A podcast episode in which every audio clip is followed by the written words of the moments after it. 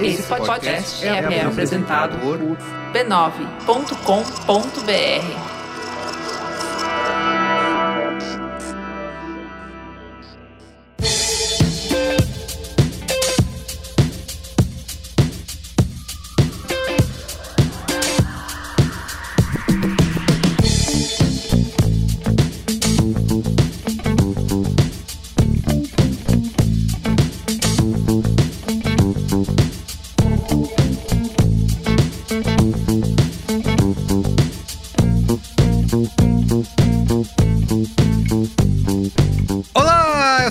Carlos Merigo, esse é o Braincast número 454. Estou aqui com Olga Mendonça. E aí, Olga, tudo bem? Tudo certo, Brasil. Como vocês estão aí? Curtindo o frio, curtindo uma rinite, uma sinusite, uma pokeite? É. Mudando a pauta completamente. Vamos lá, vamos discutir aqui as síndromes do inverno, né?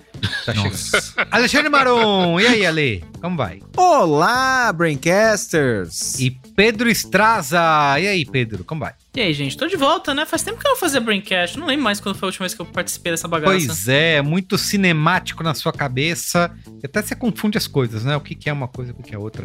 É, é mas enfim, estamos aqui reunidos hoje para falar sobre a notícia, o caos que bombou aí na indústria do entretenimento nas últimas semanas. Diria os causos, que né? É os causos, são vários causos, exatamente, que é a crise da Netflix, o CNN Plus que acabou um mês depois.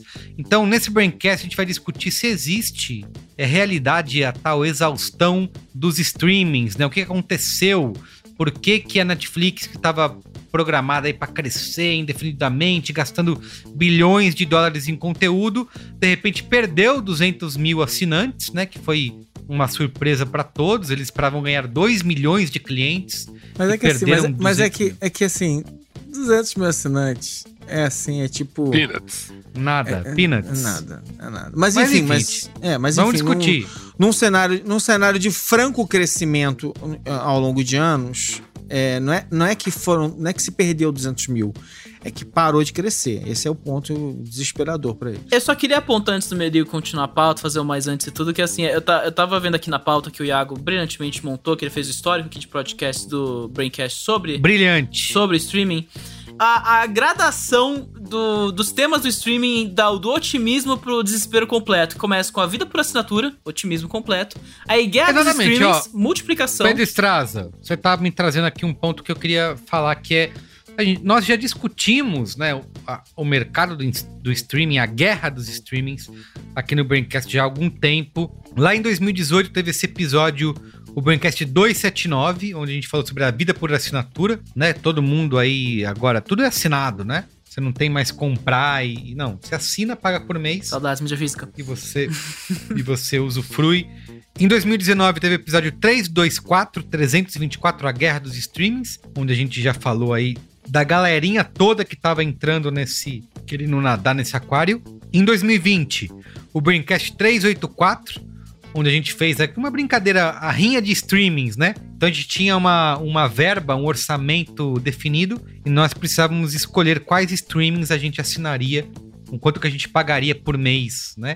É, é quanto a gente tinha uma verba, era 60 reais, né? Que a gente definiu. E quais streamings a gente ia assinar com essa verba de 60, 60 reais? 60 reais hoje eu acho que igual paga Netflix, né? Pensando bem. Aí, aí, olha só. Você vê como mudou.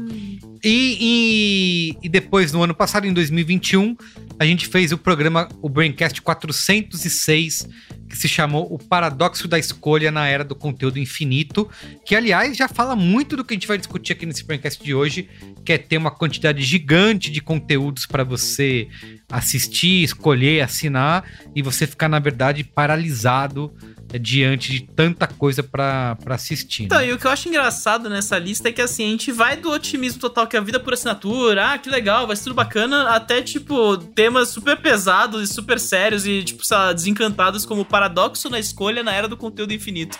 Realmente, assim, é, é, foi um buraco de minhoca muito maluco essa, esses últimos anos, né, Escrila? Tá reclamando, Pedro Straza? eu tô me divertindo. Tá reclamando? É, tá reclamando. Otimismo é uma aqui coisa é um, que... é, um, é, um, é um podcast em que a gente discute as grandes questões da humanidade, querido. É assim que funciona.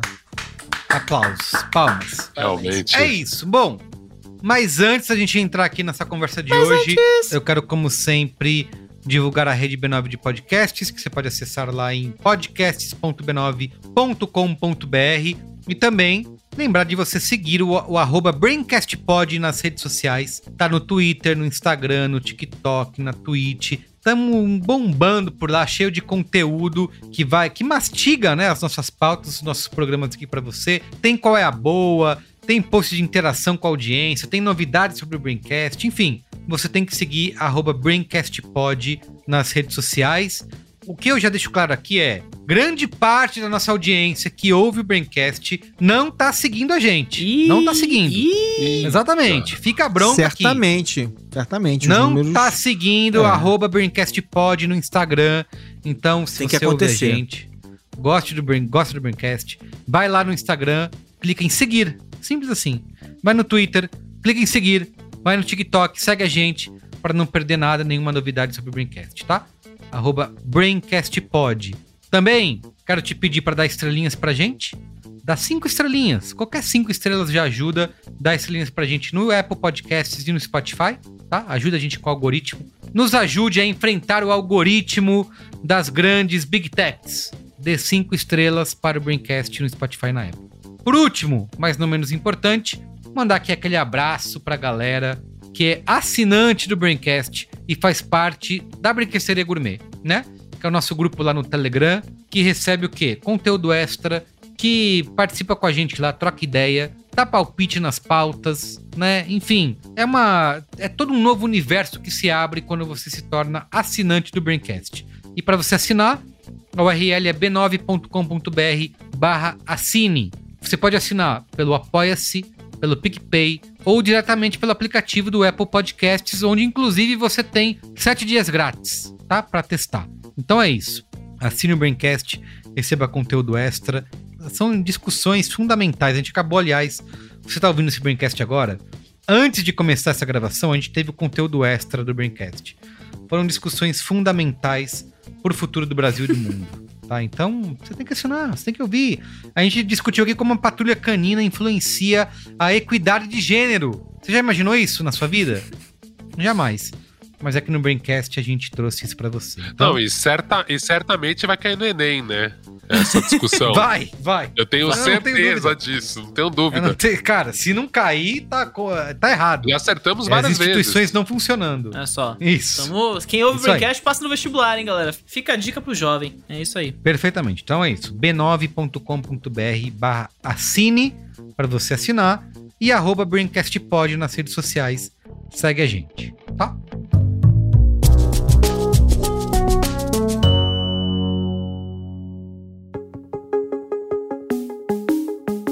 Quero trazer mais um recadinho aqui da Nuvem Shop no Braincast, porque assim como eu, eu sei que você adora fazer uma comprinha online, né? E essa é uma experiência que está cada vez mais facilitada e intuitiva. A gente vê um anúncio e com um clique já vai para um pagamento e tem um monte de opções ali super práticas e rápidas para você pagar, e aí é só esperar o produto chegar na sua casa.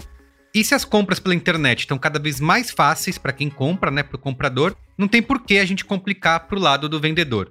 Tem muita gente que desiste de ter a sua própria loja virtual porque não entende de tecnologia ou de marketing digital. Fica só pensando aí que vai dar uma trabalheira no custo e no tempo que é ter que desenvolver um site do zero. Com a Nuvem Shop, quem quer vender e empreender não precisa se preocupar com nada disso. Na Nuvem Shop você consegue criar sua loja em menos de 10 minutos e com valores a partir de R$ 49,90. São mais de 30 layouts gratuitos e personalizáveis para o seu comércio digital ficar com a sua cara. Você vai poder escolher onde colocar banner, pode adaptar com as cores da sua marca e incluir as imagens dos produtos com muita facilidade, tá? E claro, tudo isso sem precisar saber técnicas avançadas de programação ou de design. Com a Nuvem Shop, o seu site pode ir do zero ao 100 em poucos minutos. Dá até para você fazer enquanto continua ouvindo aí esse Braincast. Então é isso, acesse nuvens.co/braincast.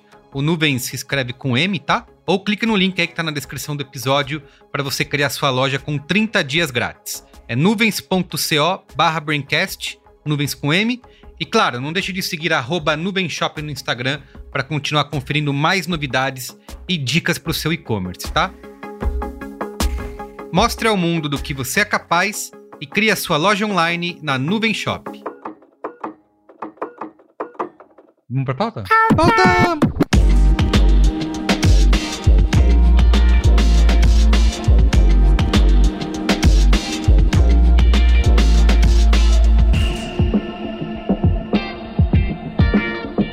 Muito bem, gente. A gente acompanhou aí aqui no Braincast, como eu já falei, a guerra dos streamings. Já tivemos vários programas, vários episódios discutindo esse cenário, né, de tanto avanço tecnológico e cultural, né, novos concorrentes entrando e como que isso ficava. A gente viveu uma época em que a Netflix é, nadou sozinha, né, nesse mercado, aí vários concorrentes começaram a surgir, muda, mu mudando esse cenário. E a gente passou por esse momento que agora nesse mês de maio, que mal começou, ele já fica marcado como um dos grandes momentos históricos do streaming, que é a Netflix anunciando um balanço negativo, né, pela primeira vez é o fechamento precoce do CNN Plus, que durou menos de um mês Então, aí no ar. e- Eu acho que. Diga lá. Eu acho que vale separar as tretas, né? Porque assim, a gente tem a Netflix, que tá bom, é um, é um bicho próprio, mas a CNN Plus, na verdade, é- ela tem uma outra origem, esse fechamento antecipado aí, que foi, foi realmente uma, uma grande surpresa, né? A gente comparou bastante com o Quibi, né? E aí.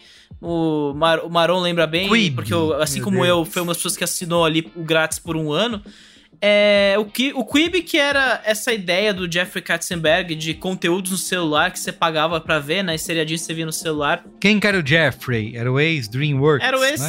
Ex-bichão da, da DreamWorks, é o, é o cara que botou em movimento o Príncipe do Egito, essas animações que fizeram a DreamWorks ser a DreamWorks, né?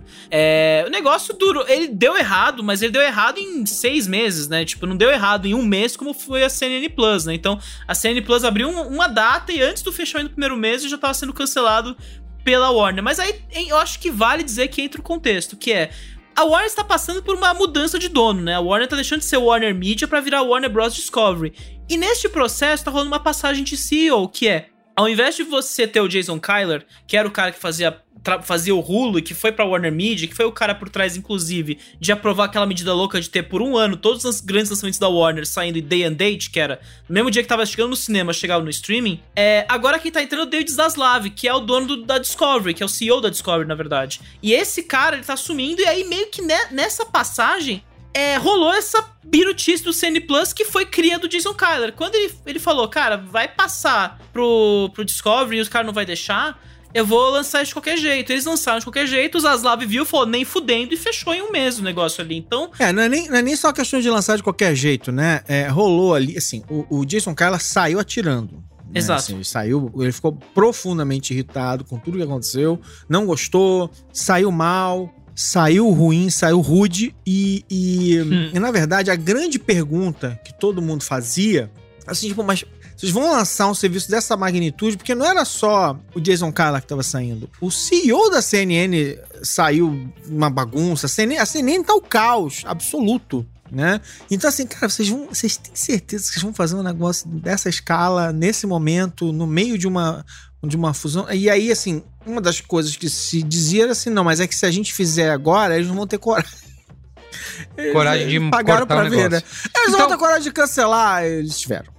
Então é isso, a gente pode separar bastante esses dois casos, né? Você tem um caso aí que é uma mais uma disputa interna é mais uma birutice da, da Warner. Tanto que tem a, o Zaslav recentemente, a Variety recentemente noticiou, né, que o Zaslav planeja um grande remanejamento total da DC Comics, né, da DC Filmes.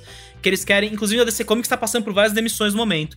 É, mas a DC Filmes lá, que são as datações da, da DC, da É o DC, né, que é... Passarelho na DC Comics. É. Tava rolando um É um Passarelho. passarelinho, Passar Básico. radio. é, modinha do crise, momento, né? Crise, nas infinitas redações. Nas crise finitas redações, eu diria. infinitas, é. Mas, Eu, eu, cara... eu pensei mais, eu pensei mais em Dissarag. É isso. Mas, cara, o Zaslav, ele fez essa notícia na virou notícia na Variety, inclusive, que eles queriam um grande remanejamento do DC pra falar, ah, não, porque a gente vai agora, a gente quer agora virar Marvel de novo, fazer uma coisa com um tom mais central ali. Só que ao mesmo tempo o cara falando, não, porque a gente também quer filmes como Coringa, né, que buscam uma proposta original. Então o cara não tá sabendo o que fazer, sabe? Tá uma grande zona a Warner no momento, assim, porque é isso, tá mudando de nome, inclusive, Warner Media pra Warner Bros. Discovery. Porque essa fusão tá matando muito emprego, né? É, mas, mas ao mesmo tempo, a, a DC, a DC historicamente, não É é, o zona. caso ali, tá? Ali, ali é falta de planejamento. Mas a DC, historicamente, ela, tá, ela tem uma tradição que é de ter títulos Elseworlds. Que na verdade é uma espécie. é- é- Não é um que aconteceria ser, mas era, é o seguinte: tipo assim, o Batman, se ele fosse um samurai. O Se ele fosse o Robert Super-Homem, Pattinson, se ele caso, fosse né? russo. o super-homem se ele tivesse nascido na Rússia, entendeu? É, eles têm uma tradição de fazer essas histórias alternativas com os personagens principais deles. Eles sempre fizeram. Então, assim, do ponto de vista de como, do DNA histórico da DC, um filme do Coringa solo não é. tá longe de ser um absurdo. Entendeu? Então não seria, não seria por isso, assim. Acho que o ponto ali é. é não é, como é que é aquela história do. Não é hora de tomar decisões drásticas, né? É hora de arrumar casa, sabe? Eles estão ali. É que eles têm realmente muitas coisas valiosas. E a Warner, que eu acho que sempre foi uma, um, um porto, um, um bom porto, né, Pra se parar, de repente a Warner tá meio bagunçada, né? É, tanto que vai Muito ter a fusão bagunçado. dos serviços, né? O Discovery Plus vai entrar pro HBO Max, né? Eles vão fazer essa, essa entrada porque era isso. O Discovery Eu Plus foi pensado como um serviço da Discovery. Aí, de repente, o Discovery vai, com, vai, com, vai adquirir a, a, a Warner, né? Então vale a pena combinar tudo no A própria, serviço, né? O próprio HBO Max, toda a história de como o HBO Max acontece é muito louca, porque tá tudo inserido também na era Trump, né? Porque a era Trump, é, o Trump fez vários movimentos para esvaziar a CNN como parte, né, enfim, da- das ações deles para é, é, para controlar a mídia e tal, não sei o quê. E a CNN dentro do guarda-chuva da Warner e tal. Então teve antitrust, teve todo tipo de coisa que vocês podem imaginar. É muita loucura pra quatro anos, né? Isso que eu acho muito doido, assim, quando a gente fala de streaming, que é, cara, quatro anos atrás a gente tinha uma outra ideia sobre streaming, que ah, ia durar um tempo. E meio que ent- aí entrando na Netflix de fato, nessa discussão que a gente tem sobre a Netflix, a gente, a gente sabia que ia chegar esse momento, só que a gente achou que ia chegar mais pra frente, né? Tanto que tem o. Eu sempre cito aqui o Land of the Giants, que é o podcast lá da. Acho que é da Vox, né? Que, que eles fizeram uma temporada inteira sobre a Netflix eles tinham um episódio sobre como o Street percebe a Netflix. E eles falavam, ó. Tem a galera que acredita pra caralho, que é uma hora es- esses danos que eles estão tomando vão converter em lucros imensos. E tem a galera que é super cético que vai dar problema. Só que assim, é mais pra frente, né? Porque a gente ainda não tem uma noção do teto de assinantes, né? E aí, de repente, pela primeira vez em vários anos, não é a primeira vez que a Netflix tem um negativo, bate lá e fala, por quê? Bateu o limite nos Estados Unidos, o que é uma coisa que já tava, che- já tava acontecendo já há um tempinho, né? Tanto que eles estão internacionalizando o conteúdo. A Netflix tá postando gradativamente mais em conteúdo fora dos Estados Unidos. É, eles saíram da Rússia, que são 700 mil assinantes a menos, ou seja, toda a questão de avanço e progresso em outros países vai por água abaixo quando você tira um país inteiro da jogada, né? Tanto que tá até saiu hoje notícia, acho que na Folha, de que os caras estão passando filme pirata Netflix no cinema porque não tem o serviço lá mais, né?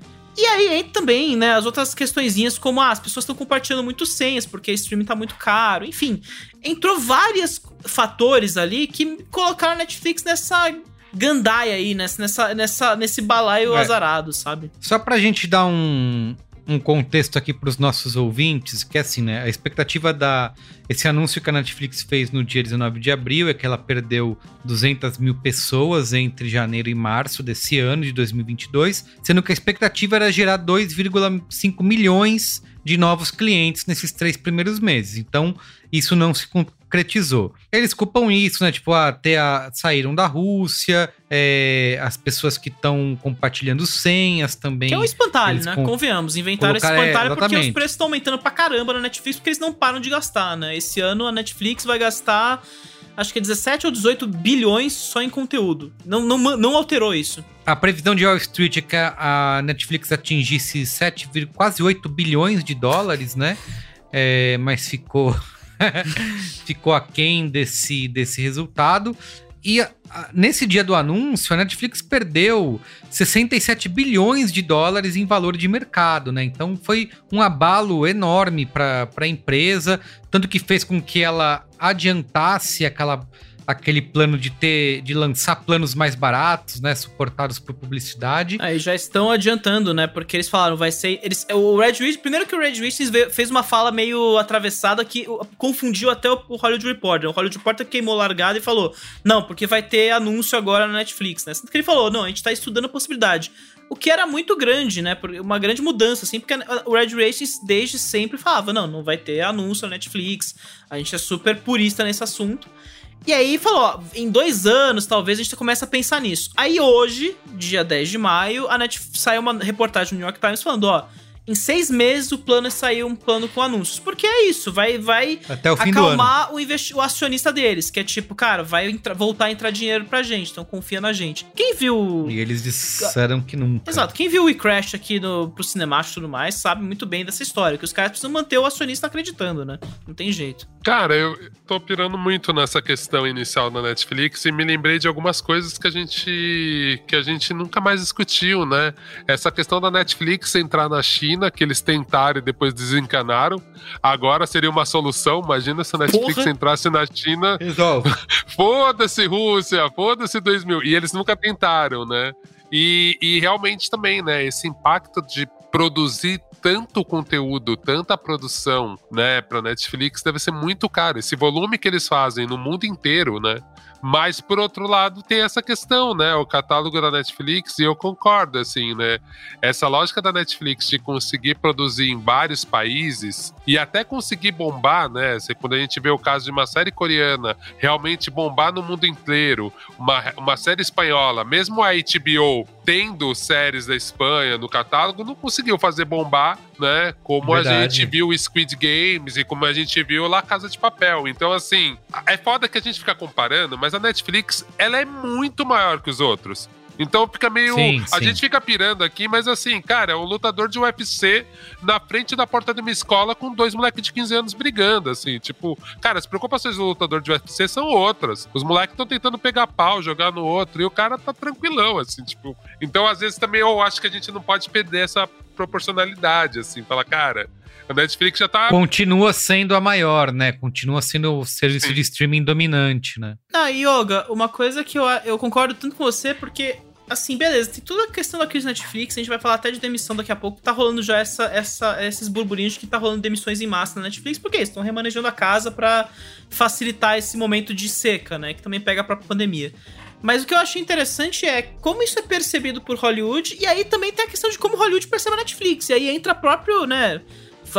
Eu aparentemente só venho aqui nesse programa para falar de Oscar às vezes, é, é a própria noção do que a gente viu no Oscar desse ano, né? Que a Netflix cai fora para entrar o code da Apple, né? Que é toda essa, essa relação.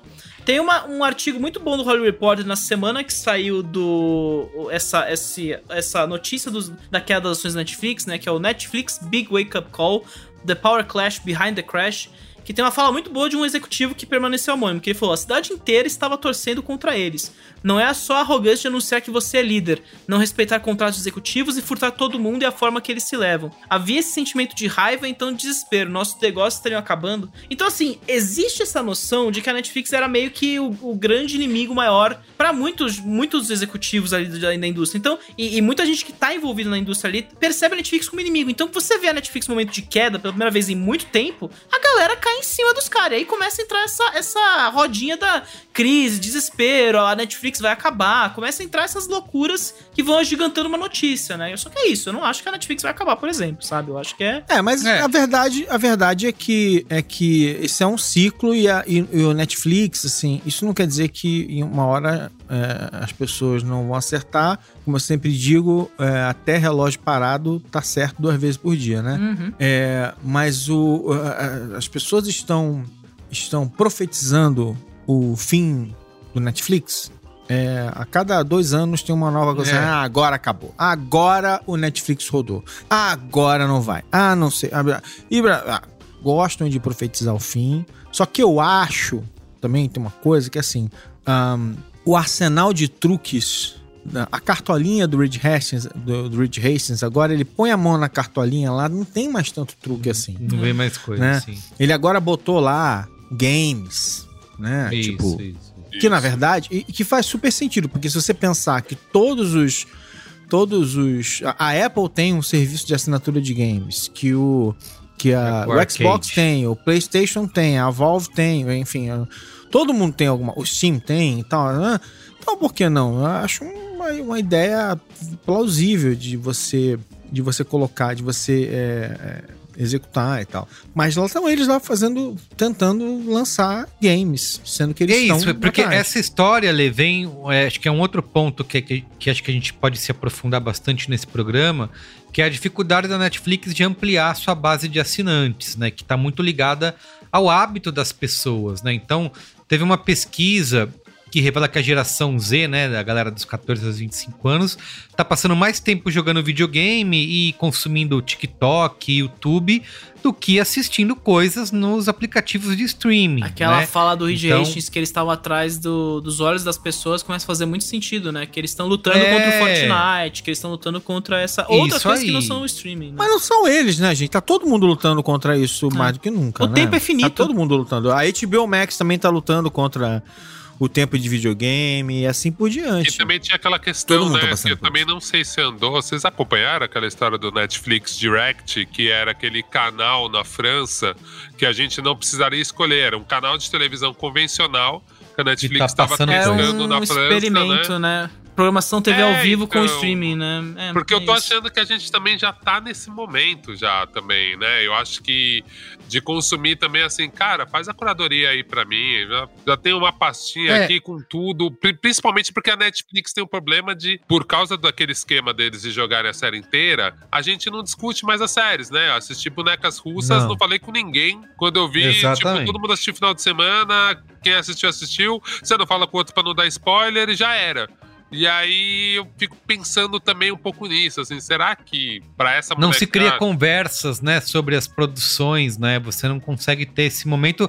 E a Netflix é uma das empresas dos streamings que não entrou no lance dos esportes ao vivo, né? Que Até a Apple, HBO. Até a Stars, Apple tem Apple, beisebol. até a Apple. A Apple tá anunciando jogos de beisebol, então é, eles não entraram nesse ponto e, e acho que isso pode ser um, um ponto fraco importante aí pra Netflix, né? Não, não ter. É porque é uma infraestrutura muito grande, né? Trabalhar com esportes ao vivo. Eu acho que. E a Netflix sempre é isso, né? Quando eles anunciam uma coisa, eles querem fazer rápido as coisas. Tanto que você vê, esse negócio dos, do, da modalidade com anúncio tá saindo bem mais rápido que o esperado, que era dois anos, virou seis meses. Eu não duvido que até É, o final aí- de setembro, outubro já tá no ar. É o popular, a água bateu na bunda, né? Não, Mas o modelo já existe também, assim. É, é- é, assim, eles, no início, eles fizeram. Eles basicamente inventaram como é que se faz streaming. Eles foram lá e montaram toda a lógica do negócio, como é que funciona, o que, que eu faço. blá.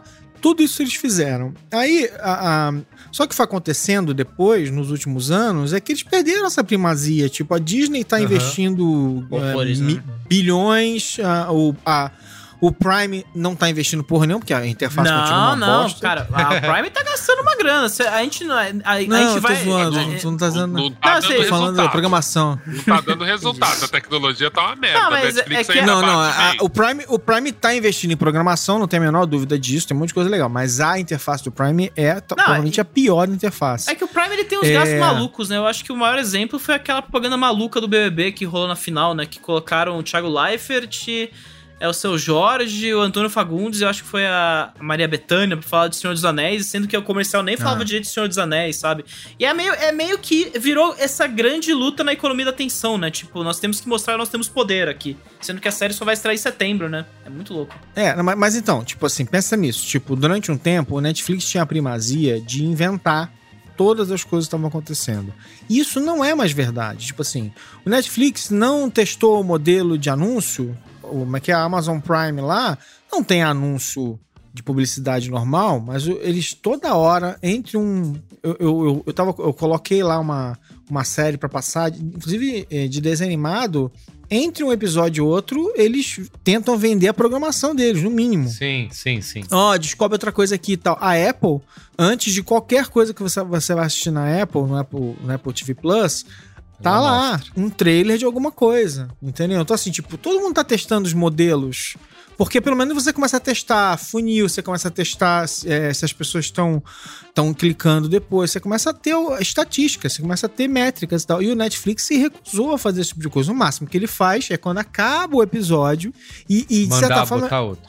É, de certa Emendar. forma é muito louco, né? Porque se você pensar nisso, é quase como uma filosofia é, da web da primeira década do século XXI, né? Aquela coisa assim, não, não, não abre aba nova. Não sei, parece ser uma coisa meio assim, tipo, não, eles, eles, eles sempre foram mais puristas em relação a Você não essas pode sair. interferências, esse tipo de coisa. E agora eles não têm mais a primazia. Tem gente que fez as coisas antes deles e testou coisas antes deles. Aí, o Maron, você vê que o Reed Hastings, ele, ele é esperto em certos níveis, nível ele já colocou o sucessor dele como co-CEO, né? Tipo, ele já colocou o Ted Sarandos no, do lado dele lá no comando das coisas, porque ele sabe que daqui a pouco ele já tá saindo também, né? Tem um pouco essa questão. Eu queria entender um pouco de vocês o comportamento, né? Porque a geração Z ela é considerada uma peça-chave aí é, e Haja até sério, né? enigmática para é, essas empresas de conteúdo é, e o que, que eles vão fazer pro futuro.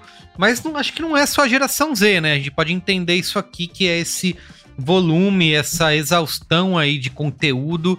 A gente mesmo já falou isso naquele Braincast sobre o paradoxo da escolha, de que a gente vai, pula de um aplicativo para outro, acaba não conseguindo escolher nada, de repente tá assistindo Casimiro, né? Ou fazendo outra coisa porque não conseguiu escolher. Queria saber de vocês, eu queria perguntar pro Oga como que é a, a relação dele com nessa, nessa hora de escolher algum conteúdo, se esse. Porque, de novo, se coloca a geração Z como uma culpada, né, por não estar consumindo esse conteúdo, né? Tem a fadiga dos streamings, mas acho que isso afeta a gente também, né? Conta aí, Oga, como que é pra você? Cara, eu, eu pessoalmente eu nem me considero muito uma pessoa na média, porque eu me divido em dois, assim. Eu, eu dou uma zapeada, eu tenho a minha pastinha dos, dos salvos ali, da minha wishlist, que geralmente eu procuro coisas que estão, entre aspas, fora do hype, que, que me agradam Uhum. mais, mas eu também sou muito influenciado pelo que tá acontecendo. E eu até brinco, assim, eu tenho que assistir antes de tomar um spoiler, porque eu tô nas redes e tal. Então eu sempre fico meio tentando equilibrar minha dieta, ela passa por aí. Só que é óbvio, como todo mundo, eu sofro. Eu, eu não, não sou como vocês, eu não jogo tanto videogame assim, eu não jogo videogame. então me sobra tempo. Mas é isso, é completar. Esse tempo tá sendo dividido com livro, com música. E agora, que eu acho que é um fator que ninguém falou, é o mundo lá fora, gente. Desculpa, acabou a pandemia. Então, assim, agora todo mundo tá disputando com a vida real, com eventos outdoor. E eu acho que também parece que ninguém botou isso na conta. Fora também, que é uma outra coisa que eu acho que quebra um pouco a tese só da geração Z, Y, Millennium, blá, blá, é que, assim, cara, no Brasil a gente viu com a Globoplay, eles investiram nos velhinhos. Investiram em todo perfeito. mundo, sabe? Tipo, e aí que eu acho que do Brasil a gente consegue entender muito essa questão do hype que você causa, assim. Já que você, sua série não tá sendo discutida, é, debatida, a Netflix precisaria gastar muito mais num marketing que fizesse um barulho sobre eles. Porque esse marketing boca a boca da Netflix, eu acho que realmente diminuiu muito nos últimos tempos, né? Qual foi a última série da Netflix, da Netflix que te indicaram? Tanto que acho que a última grande cartada deles, assim, foi o Casamento às Cegas, no Brasil, tá? Que realmente deu um, Reality. deu um barulho, foi os realities, que é a coisa mais ao vivo que eles conseguem fazer, né? Então eu acho que tem uma questão que é interessante a gente pensar, né, cara? Tipo, Né, não, e, e eu, e eu consumo os realities do Netflix. Sim, e, são bons. E mais interessante é que quando eu fui descobrindo o Discovery Plus, que eu ganhei uma promoção, que eu ganhava o Discovery Plus junto com o HBO Max. Quando eu fui descobrir. Cara, quando eu fui ver, eu tô, eu tô assistindo o Discovery Plus direto.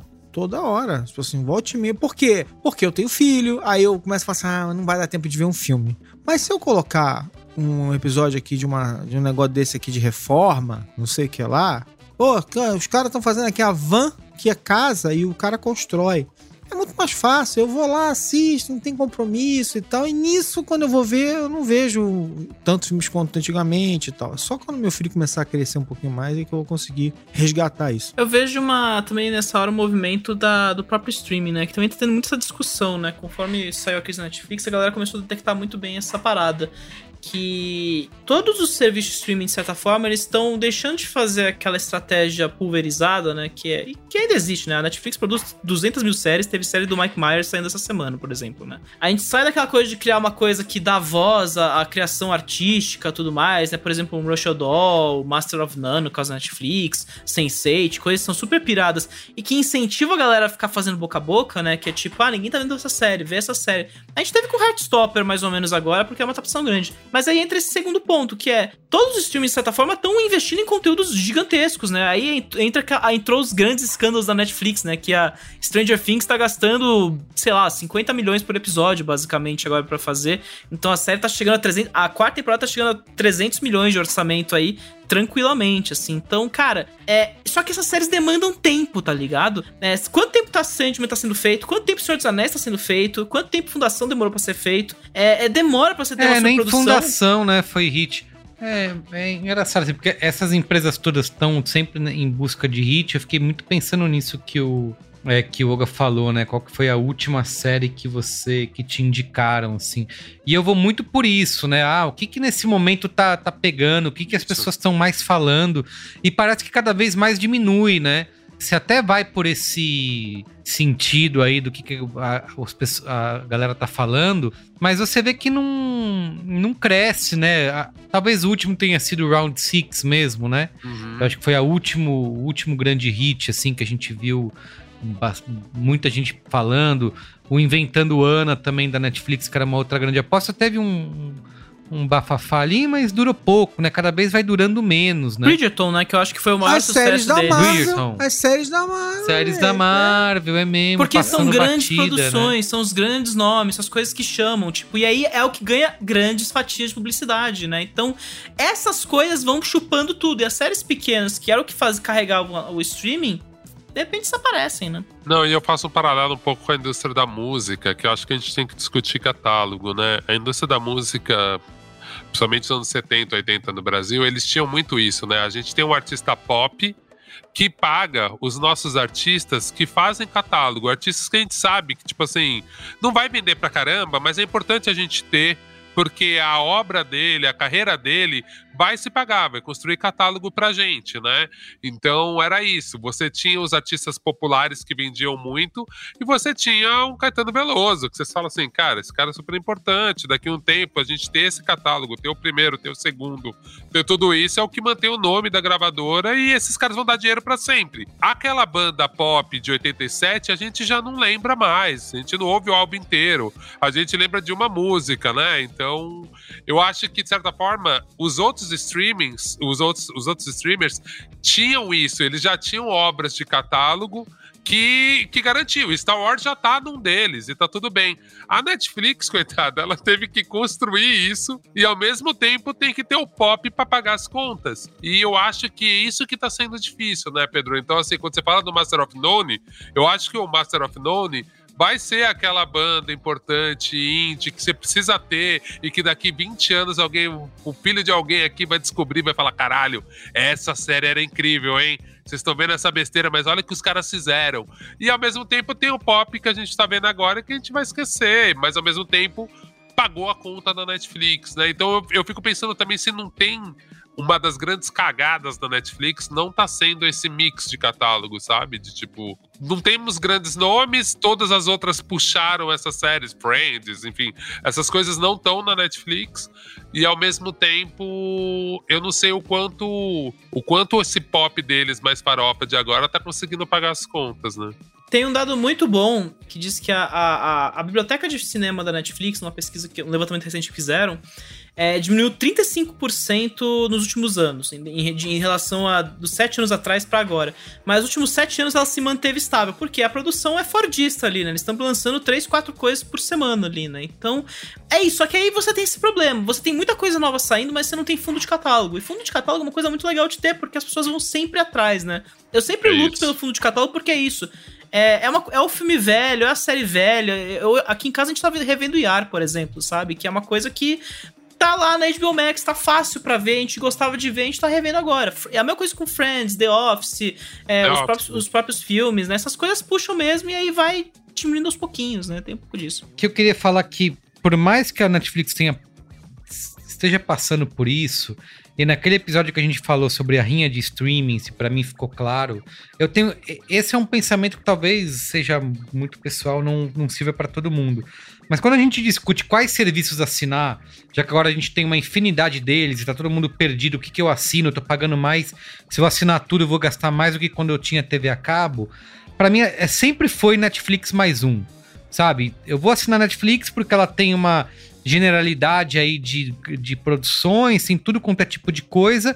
Então, eu vou assinar a Netflix, é, o- é o básico, é o pacote básico da minha TV a cabo. E aí eu vou escolher mais algum outro serviço específico que eu queira. Por exemplo, Apple TV Plus, ou HBO, ou Star Plus, ou sei lá, Disney. Então, eu, eu acho que, a, a, pra mim, a Netflix ainda tá nessa posição dominante, né? Pela quantidade Isso. de produções que Concordo. eles colocam. Não é? Eles ainda são, pra isso. mim, o principal pacote. Os outros Uhum. são. Claro, assim. Aí, por exemplo, pra, pra uma pessoa que nem eu, que sou Marvete, né, gente? É, Tem que ter Disney. A Disney é. E, e- e muito mais. Mas, assim, é, é algo que tá sempre sendo questionado. Por quê? Porque a verdade é que não tem tanta, coisa assim pra eu assistir na Disney o tempo todo, né? Não, e eles são verdade. criticados por isso, né, mano? A gente, assim, é, eu vou sempre lembrar, antes da Netflix estourar essa merda gigante, quem tava se ferrando no noticiário era a Disney.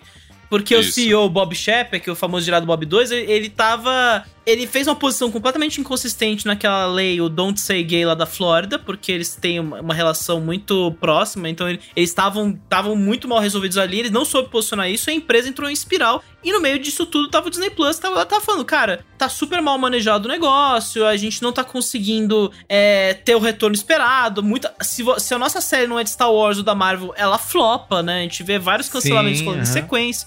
E aí a galera falou, não, porque tem o canal ali das séries, dos, dos filmes adultos, séries adultas, que a galera no fim tá vendo, né? E, e, tipo, são dois serviços aqui no Brasil que eles vendem, né? O Star Plus e o Disney Plus.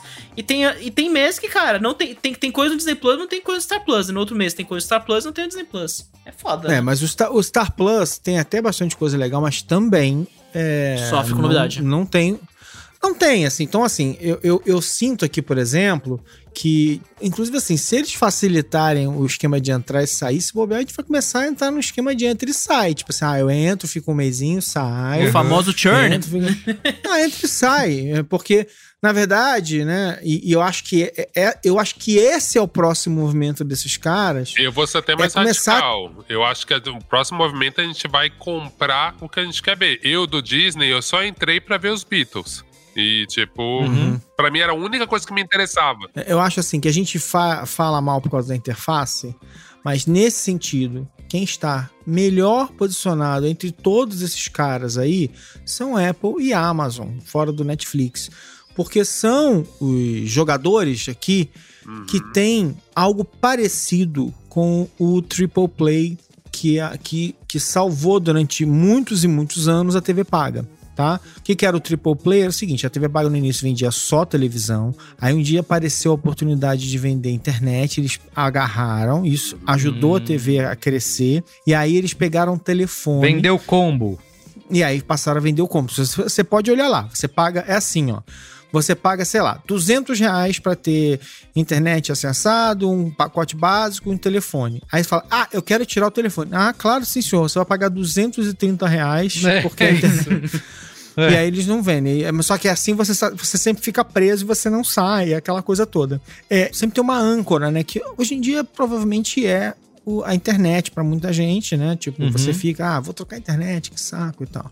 É, então, assim, nesse sentido, a Amazon, é, assim, você tenta casar as ofertas, né? Então, assim, é, eu não tinha Apple TV, aí eu peguei a promoção.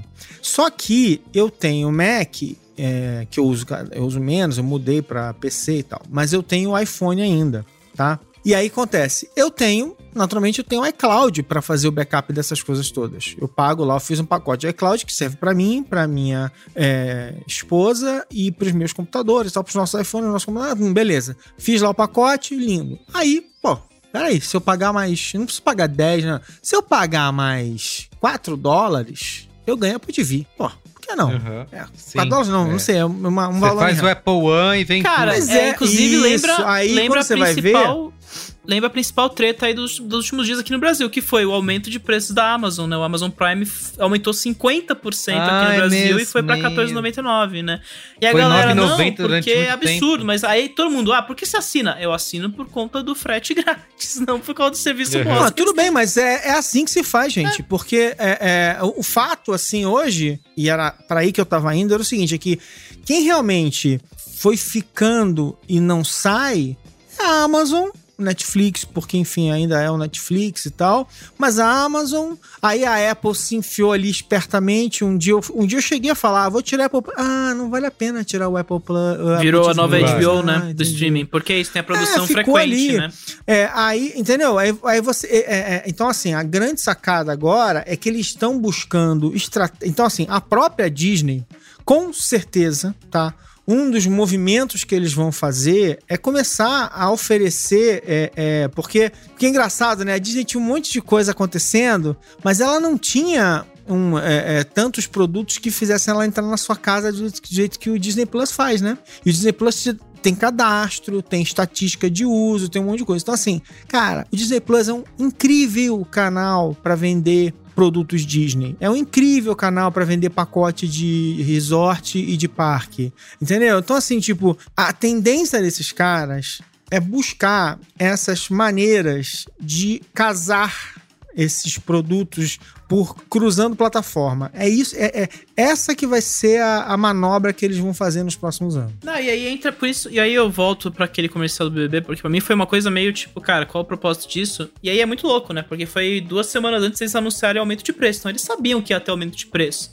Então aquele comercial caríssimo do jeito que foi, porque é muita gente grande, colocando pessoas que eles sabem que vão ter à disposição, como o Thiago Leifert narrando o jogo da Copa do Brasil com o Casimiro, que é uma coisa que eles justificaram no anúncio, né? Falar assim, não, a gente tá aumentando o preço, que a gente tá aumentando os gastos, é jogada de poder, né? Tipo, ó, a gente vai ter uma série de Senhor dos Anéis, a gente tem esses caras gigantescos, então assim, vai aumentar nosso preço, mas vai valer a pena. E eles venderam isso pra ma pro maior programa do país atualmente, que é o BBB, né? Que é o reality show que puxa mais audiência, que fez a, a galera Isso. do Globoplay ter milhões de assinaturas nos últimos meses, assim. Então, cara. Eu falei do Netflix mais um e eu queria até perguntar pro Oga, porque eu sei que ele é, é fã e defende aqui os nossos amigos da Globoplay, né? Que parecia inocente, mas tá aí aos pouquinhos dominando é, o Brasil pelo, pelo histórico de conteúdo, acervo de conteúdo da Globo, mas também Transmissão em 8K. Exatamente. tem- Mas, e- e- não, ah, não, aliás, aliás, você falou isso agora, amigo. Na verdade, eu, eu, eu não falei, mas assim, Globoplay, é verdade, tipo assim.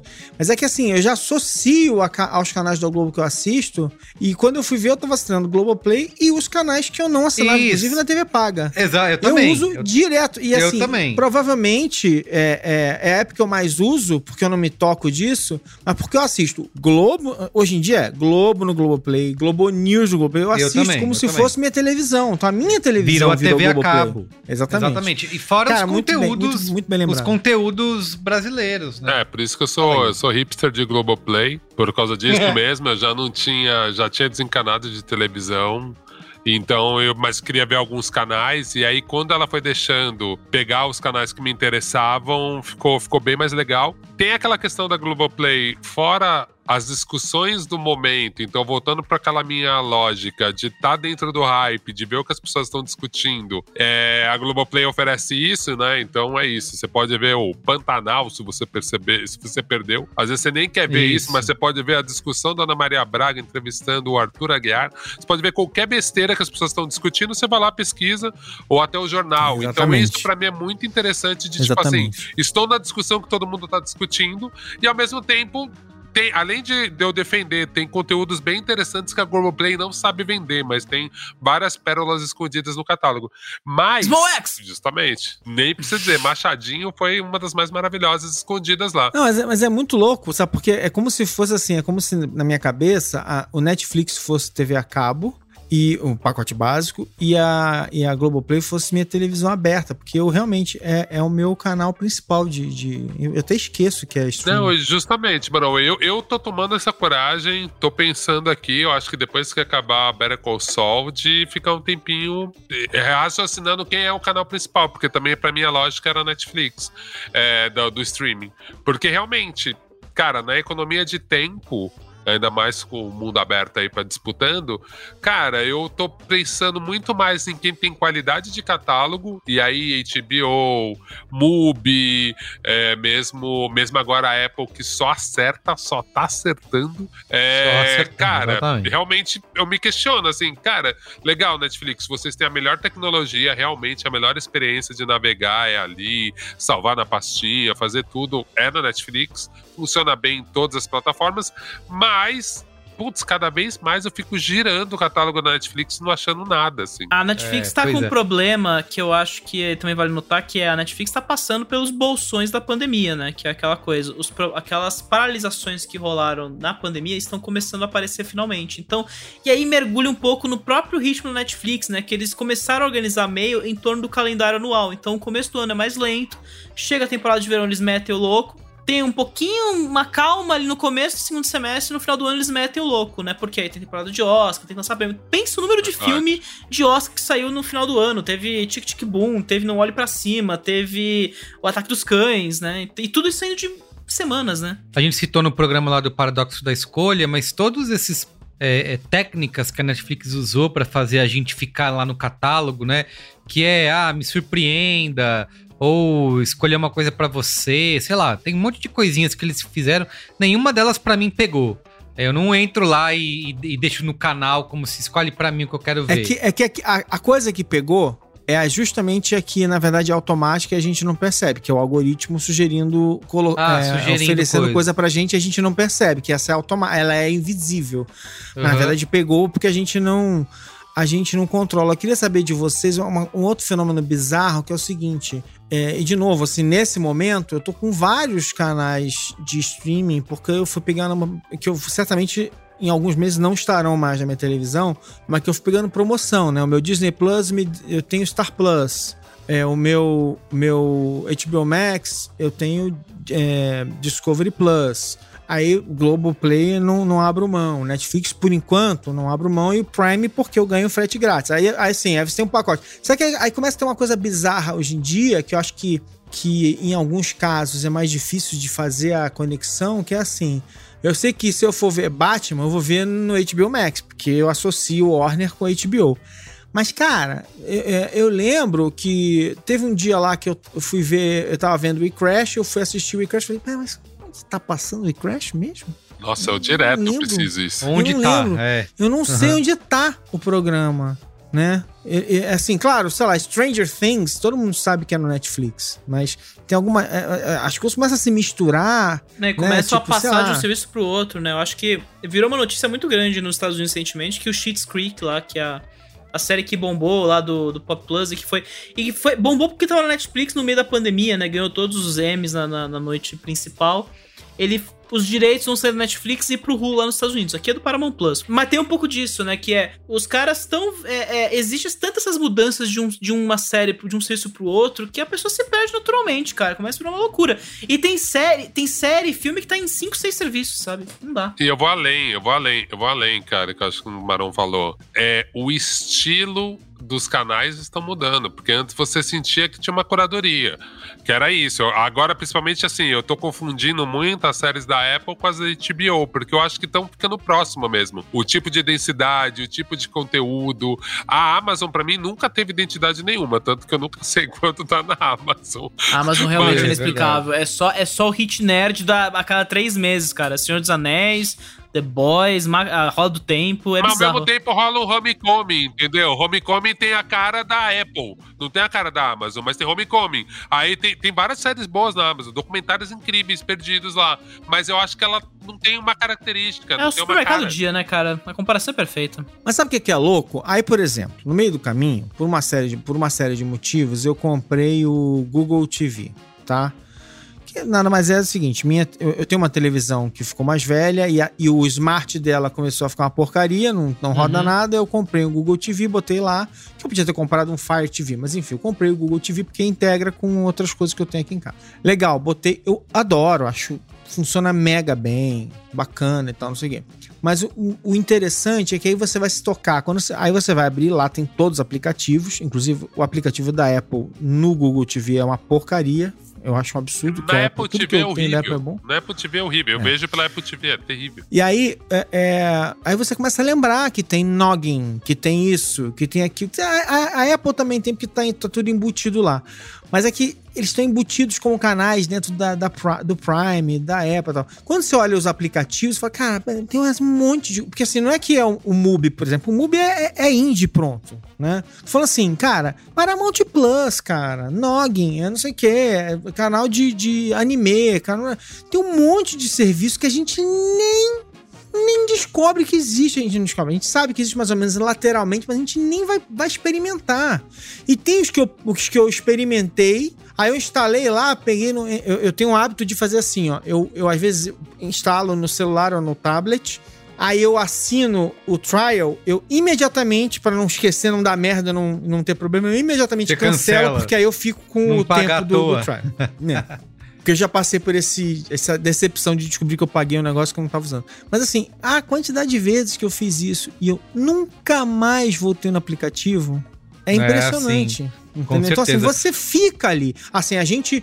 Eu acho que assim, eu estou naturalmente gravitando. Claro que eu hesito sobre Disney Plus, mas assim, por mais que eu possa eventualmente sair e entrar, porque o Disney Plus é meio sazonal, não tem série legal da Marvel o ano inteiro pra mim. As, as, as do Star Wars são meio irregulares por enquanto. Enfim, por mais que, mas assim.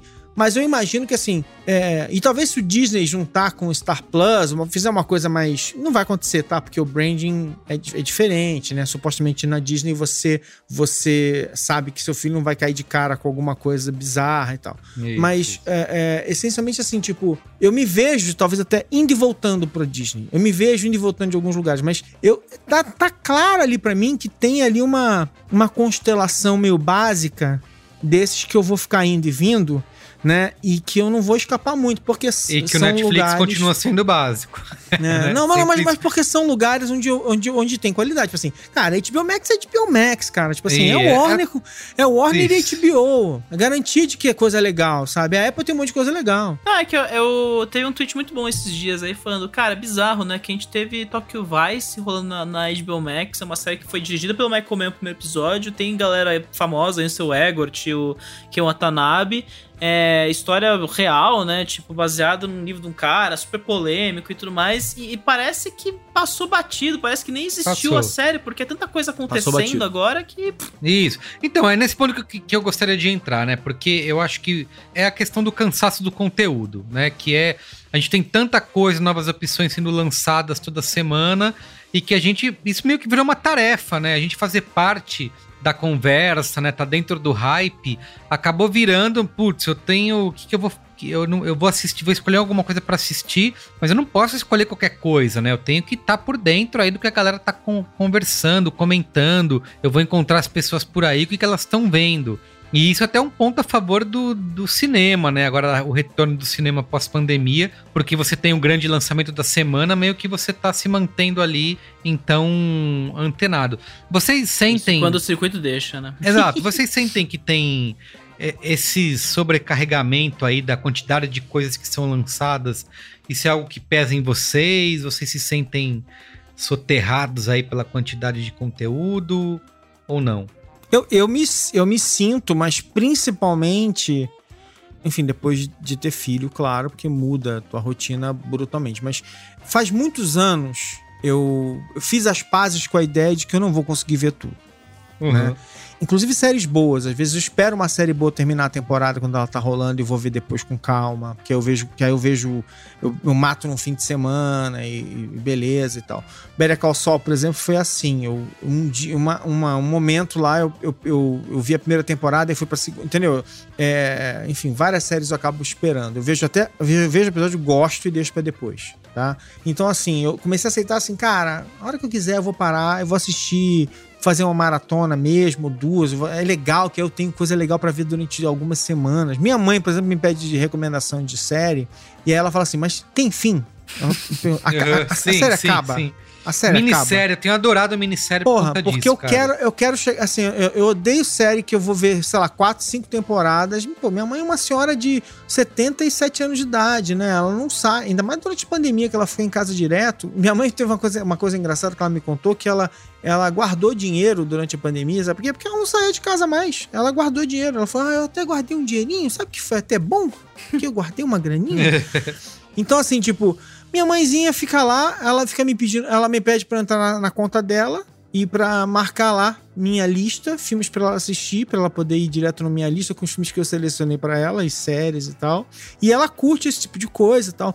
Então, assim, é, é- é- essa relação com esses programas, com esses com essas atrações, a gente não precisa. assim, pelo contrário, o catálogo é uma coisa legal. Eu gosto da ideia de que a qualquer momento, se eu parar, eu vou achar um monte de coisa legal Sim, também. Então eu sim, meio que fiquei sim. em paz com isso. Que eu acho que é mais um ponto pra Netflix aí, né? Agora, for o. Stranger Things, por exemplo, é um caso clássico, tá?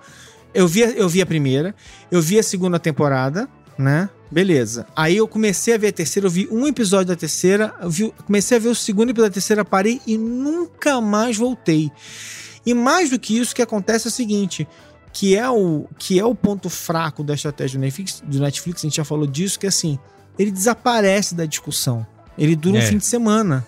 Isso. Porque as pessoas consomem muito rápido. Então, assim, eu esqueci desse assunto, eu nunca mais voltei. E talvez, beleza, talvez se falarem muito bem da quarta temporada, porque aí eu perdi a É. vontade também de, de É, voltar lá. Não, e eles vão Se a tentar. quarta temporada eles foi tentando incrível- reverter isso agora, né? Porque a quarta temporada vai sair em dois volumes, né? Vai ter, vai ter. Uma parte desse episódio sai agora em maio, a outra Ah, sai mas em o La julho, Caça né? de Papel foi assim também e eu acho que passou batidaço. É, o Zark cara. passou batido, né? O Zark, exato. Eu, a- eu acho que esse jeito de dividir é pior ainda, porque, meu, fica um gancho esquisito. Aí dá mais. Aí você fala mal da primeira parte, porque ela não conclui. Isso. E aí acaba. fica terrível, assim. Eu acho uma cagada. Você desiste Cara, de mas é continuar isso, olha vendo. só. Na, na boa, é assim. Nesse sentido, a estratégia mais, mais forte é espalhar durante. É semanal, é, não tem semanas. como. É, né? porque Não ninguém tem faz o, o jeito fordista, ninguém gasta 200, 18 bilhões em conteúdo, sabe? Uma loucura você ter duas, três séries saindo por semana. Eu, eu acho, eu acho que a estratégia de você espalhar e, e eu acho também, e putz, o Marão tá aqui, vai parecer que eu tô puxando o saco dele, mas acho que é verdade. A estratégia de você, do próprio canal, conseguir fazer o próprio hype com desdobrando em podcast. Então, assim, adorava ver o Succession e ver o podcast. Assistir todas as séries que, da HBO que tinha podcast, todas eu acompanhava e Watchmen. terminava de ver. Watchmen. O Watchmen foi foda, foi foda. Melhor foi série mesmo. com o melhor podcast. Pô, Aí, ó, Companion. Já, aí, já ajudei o Maron aí de novo. Mas é verdade, assim. Então eu acho que é muito mais interessante quando o próprio canal consegue fazer o hype, fazer essa discussão em cima, ter o controle disso, é muito mais inteligente. Mas, Merigo, respondendo essa pergunta diretamente, cara, eu já sou velho, né, cara? Eu já sei lidar com o fomo. Eu não, não entro Uhum. tanto que eu faço esse equilíbrio. Eu faço esse equilíbrio, assim, ah, legal saber um pouco da discussão, mas já entendi que eu não vou ter todas as discussões na mão, assim. E é isso, a gente lê, a gente sabe, a gente já sabe mais ou menos qual o caminho também. Você não, você não tá tão por fora quando você tem alguma noção, sabe? Então eu também não tenho tanto essa pressa, não. Mas eu volto a bater nessa tecla e talvez até seja uma discussão de um próximo podcast, assim, cara, o mundo real tá batendo, o outdoor tá batendo, tipo, meu, agora voltou, galera. Se a gente vê essa discussão sobre festivais, sabe? Tipo, eu acho que Sim, as pessoas estão com vontade de estar na rua, as pessoas estão com vontade de se encontrar, elas estão ficando cada vez mais. Então eu acho que, cara, agora voltou, assim, ó, o, o restaurante vai disputar com o videogame. É foda porque a gente tá numa puta crise, então talvez a gente não tá entendendo esse impacto, tá tudo muito caro. Mas eu acho que quando Uhum. melhorar um pouquinho, cara, porra, não sei não, vai ser viu? ainda, a disputa vai ser ainda Eu maior. acho, que, eu acho que a gente tava muito na pandemia, uma lógica pandêmica de todo mundo tá consumindo De ver tudo. muita tela Sim. demais, assim, agora... Perfeito, Eu tava perfeito. lendo, eu não sei aonde, que eu tava vendo alguns executivos comentando, realmente, que eles estão falando, não, agora a gente tá realmente num, num momento super é, de vacas magras, porque a gente, a gente já tá esperando que ia rolar esse. É, é como fala, estica a corda, a corda volta contra eles. Porque durante a pandemia estourou o negócio Backlash. filme com tudo, né? Explodiu com tudo. Foi, foi, um- foi um dos mercados que mais bombou durante a pandemia. E aí, agora que a pandemia entra num fecho simbólico ali, mais ou menos, né? Tipo, ainda, a gente ainda está em pandemia, mas as pessoas estão saindo de casa. Perde muito sentido agora a galera ficar maratonando dias e dias e dias as coisas, né? Então meio que tem essas coisas. E aí tem os bolsões de Ah. conteúdo também, né? Que tem o vazio do calendário, né? Então é meio isso mesmo. Não, e, e- atualmente, assim, enfim, sendo ah, jornalista e de cultura, eventualmente, eu, eu acabo. É, é, é mais fácil eu me obrigar a ver alguma coisa antes para poder fazer, sei lá, um cinemático né, para poder fazer um, um para poder fala, falar em um podcast. Na é verdade, sabe por quê? Porque assim, cara, às vezes eu espero assim, tipo, para ver depois e tudo bem, eu perdi essa coisa de ficar desesperado para ver. E tem coisas que eu quero ver no cinema, sim. E aí que eu e, e que eu acho que é o grande problema dessa indústria é, é, das salas de exibição é, é assim, cara, é que eu via enfim, e, talvez alguns de vocês tenham vivido isso em maior ou menor grau, mas assim, eu era mais novo, eu ia na, na em, em, sala com, com telinha minúscula, sala pequena, para ver filme europeu, diferente e tal, não sei o quê. Não tem muita diferença. Assim, tem, tem sim, mas não tem tanta diferença em qualidade da experiência em si é, de ver numa sala, na sala de casa com televisão 4K. Tem, tem sim, porque tem interrupções que eu não teria. Mas assim, não é uma experiência horrorosa, entendeu? Então, assim, é, aí aconteceu é que realmente as salas de cinema. Não, enfim. É, é, e eu, mas eu acho que é geracional, aí é onde eu quero chegar. Eu prefiro ir ao cinema sempre. Por mim, por mim, eu via 90% dos meus filmes no cinema. Eu acho assim que tem uma coisa que acho que eu acho que eu tenho menos companhia hoje para ir, pra ir ao cinema do que eu já tive antigamente. Era, é, é, era, um, era um programa de ver com os amigos e tal. Hoje em dia é diferente. Cada um tem seus compromissos e famílias e tal, Mas, mas o fato é que as pessoas criaram essa, essa divisão na cabeça delas. Elas vão ver certos tipos de filmes sem medo de ser feliz no streaming, na televisão delas de casa, não sei o que, babá. E elas estão deix deixando pro cinema os filmes evento Uh, os filmes da Marvel, os filmes da Disney, essas coisas do tipo, e, e, pelo menos em quantidade, óbvio, né? E aí fudeu. E aí é aquele negócio que a gente tá falando, tipo, tem, tem tem filme que fica 80% da, das telas com um filme só. Enfim, é, outra aí. discussão aí, relator, que você levantou que eu fico pensando é isso, né? Eu, eu era essa pessoa que ia sozinho também no cinema, só que era muito mais acessível. Eu tinha também, além de carteirinha de estudante e tal. E os festivais, cara. Eu acho que isso é uma questão que o jovem nem entendeu. E era o hype maior, assim, era muito legal você ver os festivais, e não só de filme cabeçudo, festival de qualquer coisa, assim, tanto que a gente sente que uma Comic Con cresceu e pegou outras coisas, mas assim, a gente tinha pequenas Comic Cons, assim, tipo, e eu acho que isso para mim é o mais triste da gente ter perdido e que eu acho que vai voltar. E eu acho que é bem fácil fazer isso voltar, né? Sabe o que eu acho engraçado? Essa coisa. E assim, é que festival é um, é um, é um evento à parte, né? É, é que eu é que é uma coisa muito interessante, assim, é que, é que, é que a aglomeração, inclusive, era parte do, do é parte do prazer, né? Isso, Dessas total, no cinema lotado, Eu, né? lembro, eu é, lembro é de mais... ir ao cinema e com salas menores e tal, e, e o prazer do evento, assim. E, mas acho assim, porque tem que ter um conceito de escassez, tem que, ser um, tem que, ter, tem que ter esse momento Sundance, que você só vai ver Sim, o filme lá e depois ali, só vai ver o filme sabe. daqui a não sei quanto tempo. Perfeito. Entendeu? Eu tenho feito então... isso com o festival, é tudo verdade, mostra de São Paulo e tudo mais, que é isso. Cara, eu vou tentar ver o máximo que eu posso, porque eu não sei quando isso vai estar disponível, e isso realmente me causa um. Eu acho que não em todo mundo, né? Isso. Eu acho que a gente acaba caindo sempre no ponto da importância da curadoria, né? De quem que vai dizer para você, quem que vai selecionar, escolher o que, que é legal de você assistir, né? Então, eu já aproveito para a gente entrar aqui no nosso momento Saiba Mais, antes do Qual é a Boa, que é onde eu encerro aqui a nossa conversa com chave de ouro. É, eu trago ferramentas para você poder entender, escolher o que, que você vai assistir, que é, por exemplo, o nosso podcast aqui da casa, o Cinemático. Né? Você pode acessar em cinemático.b9.com.br ou ouça aí, procure na sua plataforma preferida de podcasts. São dois episódios por semana, toda terça e quinta, onde nós escolhemos aqui as produções que a gente acha mais relevantes e que vão dar papo aí, vão dar pano pra manga, né? Para você conversar com seus amiguinhos na, na casa, no apartamento, na fazenda. É, enfim. É... Na fazenda, tudo bem. É, vamos na lá. Fazenda. Respeito aí a, galera do for, Brasil do interior aí. Obrigado por ouvir. Onde você for, você pode discutir. Então é isso. Você pode ouvir. A gente faz a. A gente discute aqui os grandes estreias da semana, tanto no cinema quanto no streaming. Então, ouça o cinemático. Muitos, todos os membros aqui desse Braincast nesse momento já participaram e frequentemente estão lá no cinemático. Segundo lugar, é, tem tudo quanto é plataforma de streaming. Eu acho que um dos aplicativos que se tornou padrão aí para você, que compilam né, o, o, todos os lançamentos das plataformas de streaming é o Just Watch, né? Então você pode entrar ali e navegar pelos lançamentos da semana, ou selecionar quais serviços você é assinante, e ele vai te trazer ali é, o que foi lançado naquele momento, né? Então, ou até aquela pergunta que se faz, onde que eu posso assistir uhum. tal coisa? Estão falando aí de WeCrash, de onde que eu vou ver?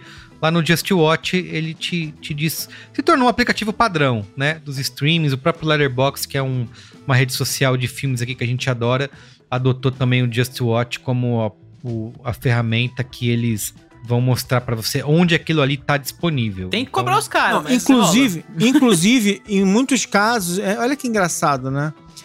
Eu, eu não vou no Just Watch, eu vou no Letterboxd.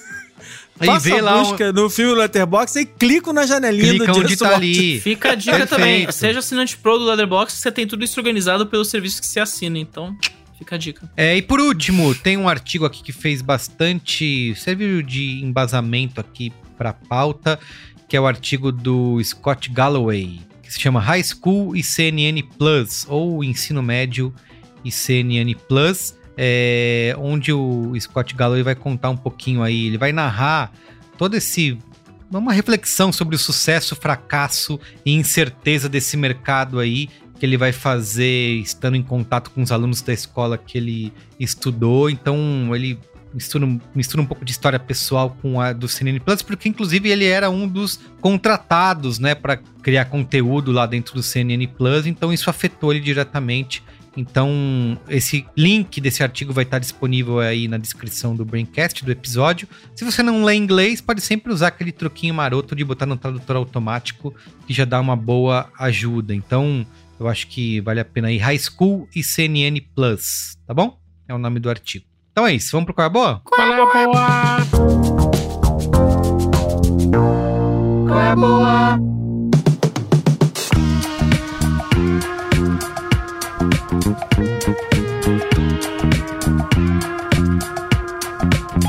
Quer começar? Alexandre Maron já queria dar spoiler do Qual é a Boa antes do programa começar. Vai aí, Marão, conta aí. Na verdade, assim, eu vou tomar cuidado um pouco com isso, porque é, é uma dica de um livro que não tem ainda em português. Então, na verdade, a galera tem que comprar o livro em inglês e tal.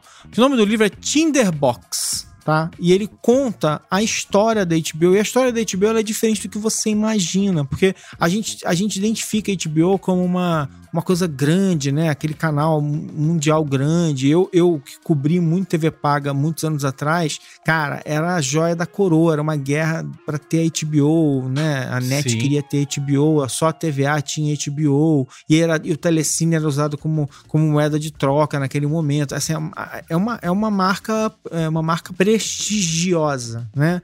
E é uma coisa interessante, porque a HBO sempre foi uma, um empreendimento pequeno meio que engolido ou levado por gigantes.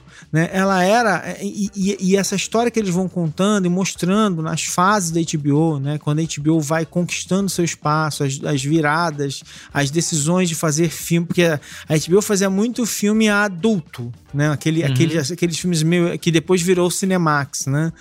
É, e aí a HBO foi indo para produções de prestígio e, e, e, qualidade. E aí a HBO liderou né, a grande virada da era de ouro da televisão, né, com séries como, como Soprano, Sex and the City, The Wire e tal. Então é um livro é, é que mostra todas essas é, é, todas essas fases muito muito bem apurado, é um livraço e é, e é grande mesmo, tem, é, um, é um belo tijolo. É, é, tá à venda na Amazon aqui no Brasil, não é barato, então a galera tem que ficar esperta com isso aí, porque o preço não, é baratinho não, mas é, você acha, por exemplo, ele tem, tem Kindle, tem capa dura, tem capa comum, tem, você tem algumas opções de preço, né? Você não precisa comprar lá fora e tem a opção de comprar o livro digital. Vale a pena, treina seu inglês se você puder, que é um livraço. É bom pra gente lembrar que a HBO é um, é um negócio fora de série, que a gente. E que assim, tipo, tem que ser. Porra, tem que ser comemorado. Sempre fez coisa legal. Tem uma coisa. Tem uma, tem uma fala que eu adoro da HBO que é: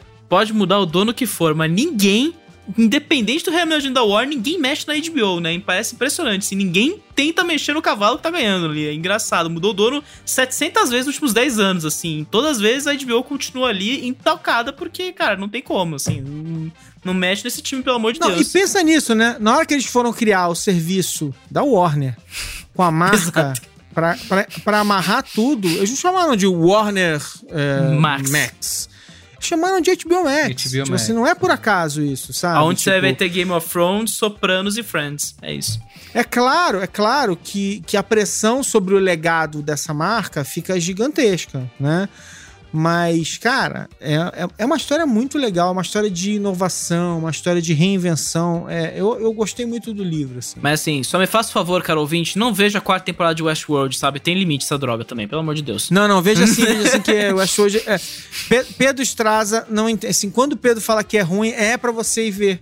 Tá? Não, pelo amor de Deus. Não faça Pedro isso vida. aproveita aí. Qual que é o seu qual é boa? Cara, eu, eu tenho duas coisas pra falar, né? Então, vamos lá. A primeira delas é que eu vou no extremo oposto, né? O Maron foi lá, super livro, coisas de prestígio, HBO, e eu vou aqui falar de The Circle, de novo, porque a quarta temporada começou agora no Netflix. Eu já falei, pior de tudo, no, no Paradoxo da Escolha. Eu acho que foi que eu falei de The Circle como qual é a boa. É, eu tô voltando aqui a falar de The Circle porque, cara, tá incrível, assim. É realmente, desses reality shows da Netflix é o que eu mais gosto, né? Tá na Netflix, inclusive. É, é o reality show que acontece na rede social ali, que todos, todos os participantes ficam isolados e eles vão só podendo se interagir entre si por meio de uma rede social chamada Circle. E, cara, é, é uma pena que não tem o Brasil mais, né? O Brasil eles não continuaram nem ele nem o francês. É uma pena, porque o Brasil começou muito bem. Mas o americano, eles saíram de uma posição muito neutra, muito felizinha, muito conexões. E foram pra uma. Foi piorando, assim. Foram, eu fui chamando de jogos mortais o negócio ali, porque foi realmente. Eles foram inventando mecanismos pra tornar o negócio cada vez mais cruel ali. E aí, pra focar o, a pimenta do jogo, né? E nessa temporada, eu acho que a parte mais legal, né? Nesses quatro primeiros episódios que saíram, né? a- quando sair o Braincast, quinta-feira, já vai ter os, os- os próximos quatro. Mas os quatro primeiros, a- o grande surpresa e o grande destaque é que tem duas Spice Girls no, no jogo, né? A Mel B e a, a- a Baby Spice e a, e a Scary Spice. E elas não estão lá pra jogar, elas estão lá pra aumentar ou não o prêmio do, do jogo. E aí tem todo o negócio delas serem pegas ou não, que termina no, no ápice ali do, do quarto episódio, que a gente não sabe o que aconteceu até agora no momento dessa gravação, né? Parece que deu certo, mas enfim. É, é um programa muito legal, eu acho divertidíssimo. E o elenco dessa temporada, da quarta temporada, tá ótimo. Então, pra quem quiser começar e tudo mais, né? Quem tiver na ressaca do BBB, que parece que, né, que foi aquela bomba, né? Deu tudo errado no BBB desse ano. É, eu acho uma pedida excelente aí. Também, é que também tá rolando outros realities, né? Tá rolando o Power Couple na Record, que a galera tá fritando aí, mas eu acho que, cara, o The Circle é divertidíssimo e merece mais espaço na programação. É, segundo lugar, eu, eu tô com uma newsletter agora, né? Eu tô com Aventuras no Cinema aí, que é meu Olha! espacinho. É meu espaço. É que eu não, eu não sei divulgar essa- essas coisas mais, né? Então, tipo, é, é mais um espaço pra eu ficar experimentando coisas, né? Eu gosto de brincar de dizer assim. Então é uma coisa que sai de 15 em 15 dias, em teoria, né? Tem, primeiro mês saiu quatro edições, aí no segundo só saiu uma. Nesse terceiro, nesse terceiro mês vai sair agora três. Eu acho que vai sair mais uma edição extra esse- essa semana. Que eu balanço um pouco entre, né, as coisas do jornalismo, né? Que eu acho que é reportar essas coisas de streaming, falar. Inclusive, teve uma, teve uma newsletter semana passada sobre o assunto desse, desse Braincast. Que eu chamei de a difícil encruzilhada dos streamings, né? Essa coisa de entre crescer e ficar o resta um no final, né? Tem, o- tem os ensaios que eu trabalho ali mais na experimentação e na oportunidade de falar de filmes velhos, né? Eu já falei de o, O- o Faroeste na história do Oscar lá em, em março ou fevereiro, e agora, é, é, semana que vem, eu tô planejando escrever sobre é, marcas da violência e Django, né? Pra uma ótica de como, como a violência ocupa os espaços, né? Coisas bem brisadas e que me permitem arriscar. Pra além da crítica de cinema mais básica, de falar de, do lançamento da semana, sabe? Então é uma, é uma, uma coisa que eu gosto de brincar bastante, assim. Então, se você jogar Aventuras do Cinema Substack, você acha. Desculpa o nome bobo, mas é um nome que me diverte, né? E, sei lá, é muito fácil de encontrar. Substack. No mais, é, manda jobs, que eu tô precisando de empregos. Então é isso. Valeu, galera. Qua- Quantas estrelas a gente dá pra essa newsletter Pode dar zero, ler, gente. Pode, pode ignorar completamente. do ler. Pedro, É- hein, é- é gente? assim, não, é um, pro- Pensando aqui. não é um projeto que é pra. Assim, eu tô- até, até penso em cobrar eventualmente um valorzinho ali simbólico pra galera assinar alguma, a ver algumas coisas, mas é mais pra me permitir exper- experimentar formatos e brincar com textos, sabe? Depois eu de. acho demais, Pedro. Eu, como fã de Pô, Quantos likes esse menino merece? Ver, sim. É, cara, assine aí que é, é divertidíssimo, assim. É a forma Legal. de brincar com o texto, sabe? Que eu acho que eu não tava conseguindo brincar nesses últimos anos, sabe? Então eu tô, tô me divertindo. Mas é isso, manda jobs, gente, pelo amor de Deus.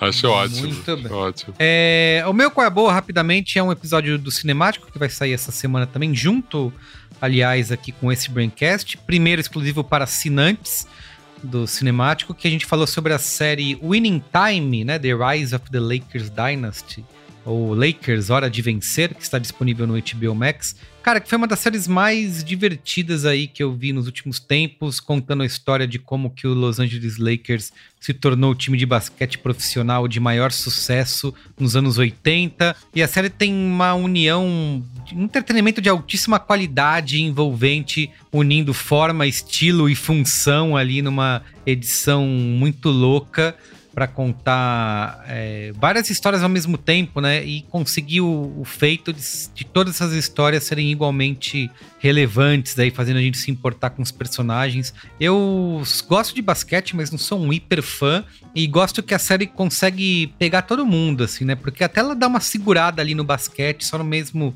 no terceiro ou quarto episódio que a gente vai ver a coisa de fato acontecer, mas eles conseguem discutir, tem todo um comentário social e político, né, daquele momento, né, questão racial, tem também todo o- a, a questão comercial e empresarial, né, de negócios, de como se criar uma franquia como Los Angeles Lakers naquele período. Então, adorei assistir os, os 10 episódios. Fiquei eu comecei assistindo achando que seria uma minissérie, mas fiquei feliz em saber que eles mudaram no meio do caminho e que ela vai ser uma série, vai ter segunda temporada, ou quem sabe até mais ali. Então, tem toda, todos os atores que são atores iniciantes ainda, né? Eles trazem, não sei se a gente pode chamar assim, mas que você pode confundir facilmente como se fossem os jogadores reais ali. Achei que você ia falar que o Adrian. Brody é um ator novato. Eu já tava, Não, tipo, querendo jogar a cadeira em do- você nesse momento, assim. Quer ver? Não, não, imagina, imagina. Ele tá ótimo, hein? Você critica muito o Adrian Brody, mas ele tá. Não, tá, muito bem. O Adrian Brody tá divertido nessa série. Eu, eu gosto dele, Jason no- Clark, o Tracy Letts, pelo amor de Deus. Jo- é, J.C. Riley também, tá muito bem. Enfim,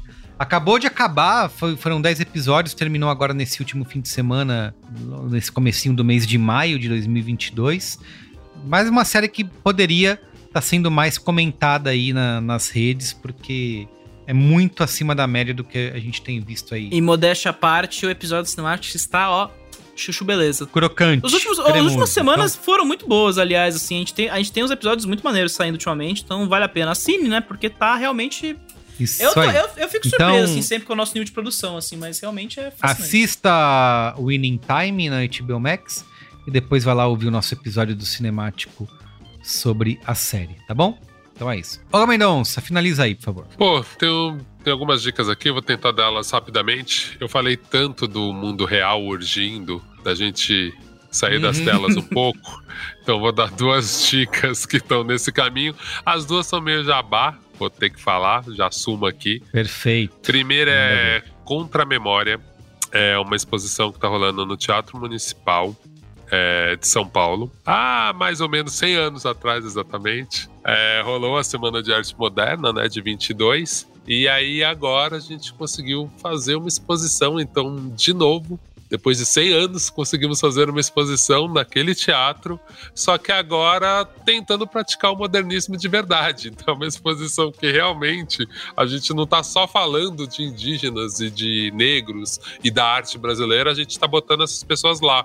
Óbvio, tem artistas brancos, artistas negros, artistas indígenas, mas refletindo o que é a arte brasileira de agora. É, nessa exposição eu fui chamado para fazer identidade visual, aí me juntei com os, com os amigos, com a Rita e com o Pedro, e a gente fez o design inteiro da exposição. Mas é muito legal, cara, a gente ocupar o Teatro Municipal, fazer aquele rolezinho do centro, tomar o café, ver o teatro. Às vezes rola concominante, rola teatro na frente do teatro.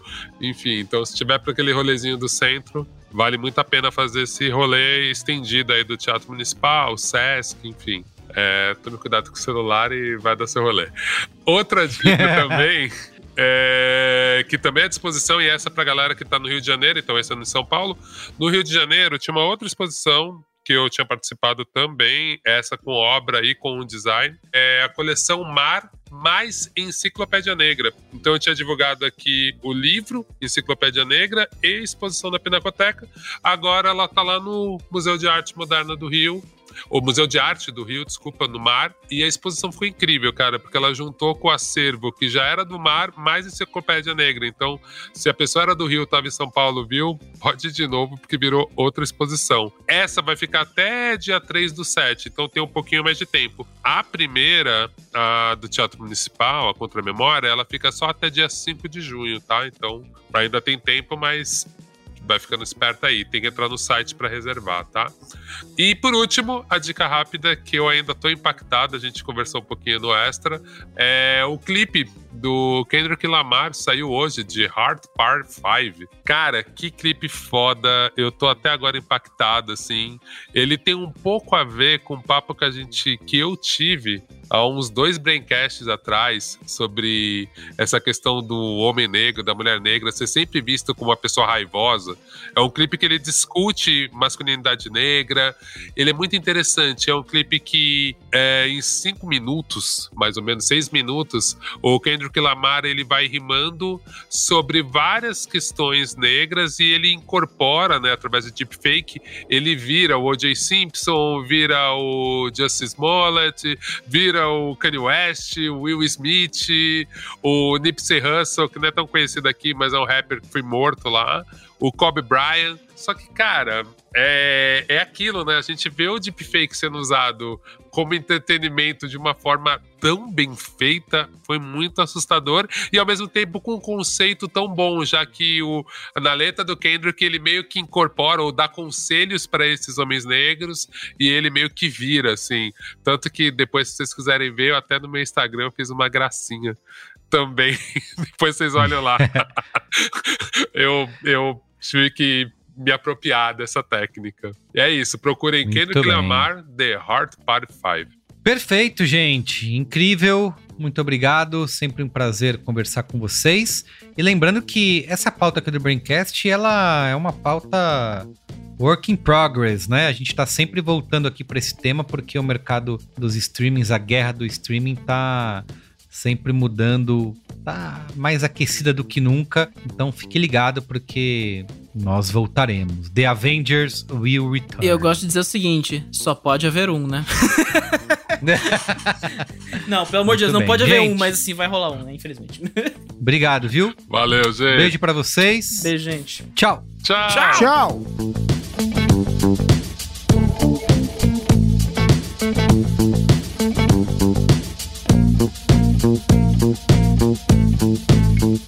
é isso, gente. O programa de hoje fica por aqui. Lembrando que o Braincast é uma produção B9, apresentado por mim, Carlos Merigo, hoje na companhia de Alexandre Marão, Olga Mendonça e Pedro Estraza. A direção é de Alexandre Potashev, apoio à pauta e pesquisa e produção por Iago Vinícius, a edição é de Gabriel Pimentel, trilha original composta por Nave com direção artística de Olga Mendonça, identidade visual por Johnny Brito, coordenação digital AG Barros, Débora Estevô e Gabriel Castilho, atendimento e negócios Raquel Casmala, Camila Maza, Grace Lidiane, Tuane Rodrigues e Thelma Zenaro.